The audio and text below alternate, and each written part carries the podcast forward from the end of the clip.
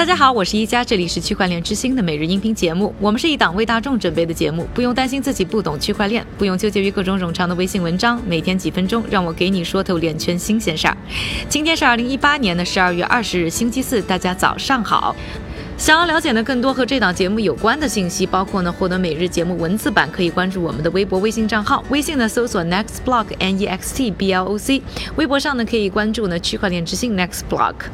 今天呢我们首先来关注一下一则来自于日经亚洲评论报道的消息。据说呢日本的金融厅呢刚刚批准了一家数字货币交易所，给了他们运营许可证，而这一家呢交易所就是叫做 CoinCheck。可能大家呢对于这个名字还是非常熟悉的，因为呢在今年一月的时候，他们因为一个安全系统的漏洞，遭到呢黑客的攻击。当时有价值超过五亿美元的通证呢被盗，创造了数字货币史上的最大盗窃案，也震动了监管机构。在这件事以后呢，日本金融厅啊也加强了对国内数字货币交易所的审查和要求。在今年四月呢，CoinCheck 出售给了日本网络券商 Monex Group，成为其全资子公司。而 Monex 呢，也是会在我们纪录片《区块链之星》当中呢出。现的公司，也是我今年呢特意跑到日本采访的几家公司之一。有兴趣的朋友呢，可以继续关注我们很快就会上线的另外几集区块链之星的节目。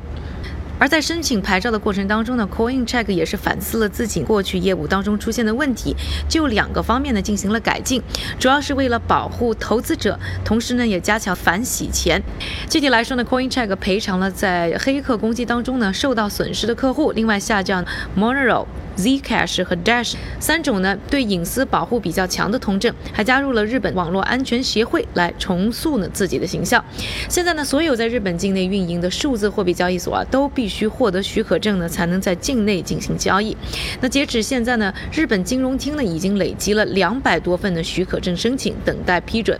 十一月中旬呢，CoinCheck 呢恢复了 NEM 的通证交易，开放了对以太坊和 LSK 的支持，而。而日本金融厅这次呢，也显然比较认可呢 Monex 的管理，决定呢颁发新的牌照。不过目前似乎当事人呢都表示呢还没有获得最终的确认。有报道称呢，现在也只是延长申请期。据悉呢，日本金融厅最终会在年底之前发布相关的正式声明。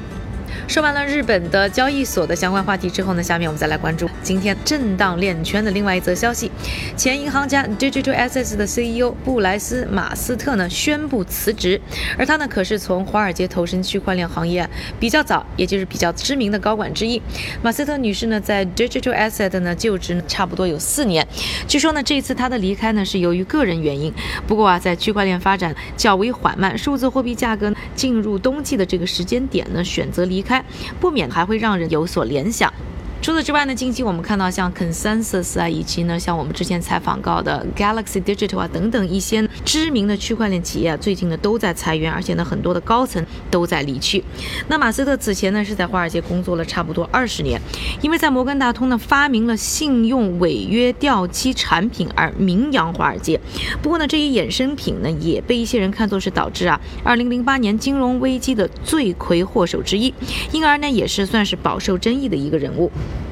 二零一五年三月呢，马斯特呢成为了 Digital Assets 的首席执行官，他的入局呢改变了当时很多人对于这一行业的偏见。普华永道的金融科技和数字业务亚洲主管亨利阿斯拉尼安呢就表示。当时很多人认为呢，捣鼓比特币呢都是一些极客，而马斯特这样的传统金融行业当中啊非常有经验、非常有影响力的人入局，为整个的行业可以说做了背书，带来了信誉，也间接的带动一些啊传统金融机构开始呢正视并且探索区块链和相关的数字货币。不过现在区块链的实际发展呢和他之前获得的期待似乎呢有一些不等值。据报道呢，区块链行业中啊有超过百分之五十的项目没能开发出有效的产品。就拿呢吉利在做转型。银行来说的，他们几乎呢还没有办法呢就区块链进行 IT 的升级。一位来自于金融行业的企业家就表示，他们尝试区块链呢大约一天，一切都慢了三倍，所以呢这样的尝试也就此停止了。因此呢，不少人把马斯特的辞职呢看作是